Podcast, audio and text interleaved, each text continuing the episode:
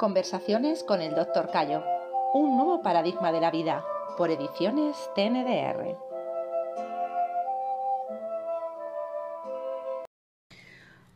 Pudiera ser que de alguna manera el, libro de la máquina del ser humano se haya adelantado al tiempo, a la evolución del momento. Quiero decir, eh, que, de, que, de, alguna manera no, todavía no hay suficientes personas preparadas para hacer la abstracción mental que requiere entender este libro, que requiere comprenderlo, que requiere integrarlo, porque requiere leerlo no una vez, eh, hay que leerlo varias veces y cuando lo vas leyendo eh, vas viendo que algo en, algo en la cabeza hace un clic que cambia. No se trata de entenderlo, se trata de integrarlo. ¿Pudiera ser que todavía no estamos preparados? ¿No hay gente suficiente preparada? Puede ser, puede ser. Eh, yo cuando veo el libro de la máquina del ser humano, me tan sencillo y tan lógico, tan coherente, que parece que es lo normal, lo lógico, lo que toda persona debería comprender. Es más, eh, creo que es un libro que sería bueno que los físicos cuánticos teóricos lo leyeran. Lo leyeran y se parasen a entenderlo. ¿Eh? Porque está dando una explicación, una explicación de cómo se densifica el mundo cuántico para dar este matriz en que estamos viviendo.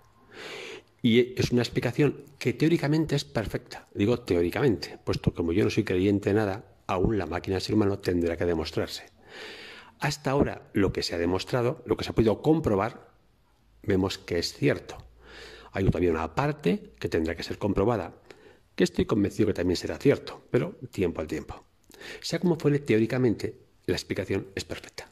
Eh, no hay más que ponerse a ver que la máquina ser humano integra cualquier sistema de pensamiento de la humanidad. De por sí este libro lo escribí hace 22 años, bajo otro título, bajo otro aspecto un poquito más, fue la, la primera versión un poco primitiva. Y en esta versión, al final del libro, utilicé, acuerdo, un libro de Coe, donde en este libro de Coe se daba una explicación de todos los temas de pensamiento, desde los presocráticos hasta los más modernos y actuales. Cada uno qué es lo que pensaba, pues lo hacían en 8, 10, 15 líneas y iban explicando. Entonces, según este libro, hice una eh, relación de cada uno de los pensadores de, la humanidad, incluidos religiosos, en qué parte del libro de la máquina ser humano estaban hablando. La máquina ser humano refleja todas las paredes del edificio y los diversos pensadores hablan de una cara, de una parte del edificio. Cuando uno comprende la máquina ser humano, puede saber que cualquier pensamiento, cualquier aspecto filosófico, con qué parte de la máquina ser humano se relaciona. Los integra todos. Claro, hay que estudiar la máquina, hay que estudiar este libro, hay que comprender cada punto. Y cuando uno lo lee y lo comprende y se para tiempo a comprender, ¿qué ocurre con el libro de la máquina ser humano? Que hasta ahora nuestro sistema de pensamiento es un tanto mitológico. Es decir, mitológico todas las religiones y creencias sociales. Mitos. Luego están los que dicen científicos, que también son un poco mitos científicos. ¿Eh? Porque alguien dice, este alimento es bueno porque tiene mucho hierro, mucha proteína y mucha vitamina. Y alguien dice, ah, pues es cierto eso. Y uno cree que eso es científico. Ahora yo le digo, la caca que cagamos tiene mucho hierro, mucha proteína y mucha vitamina. ¿Es bueno o es malo? En cambio, cuando dicen que ese alimento tiene esto, decimos que es bueno. Es una creencia científica.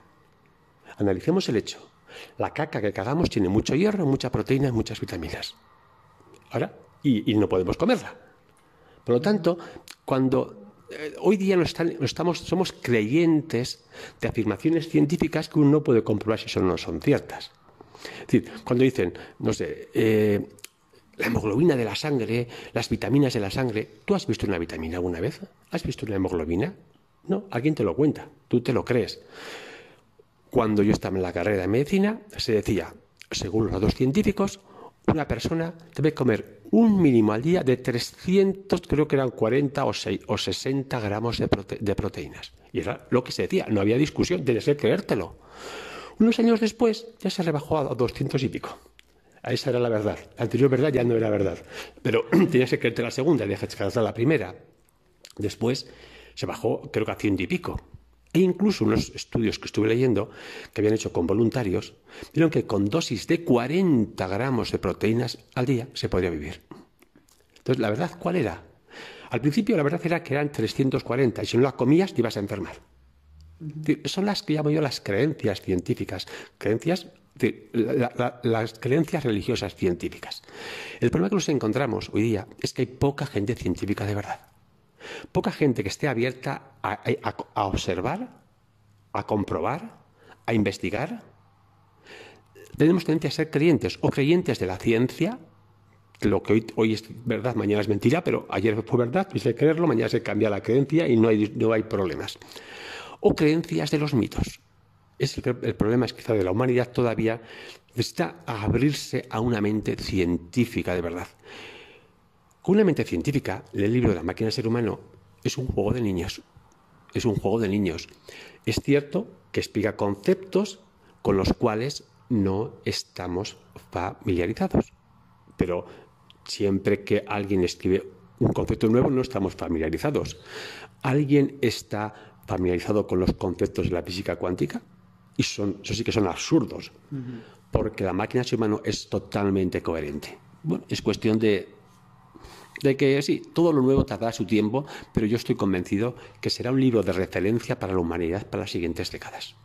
Y será un, un libro en que la gente recurrirá a él para, para, comprender otras visiones del ser humano, otras técnicas médicas y, y otras técnicas, digamos, eh, de evolución para la humanidad.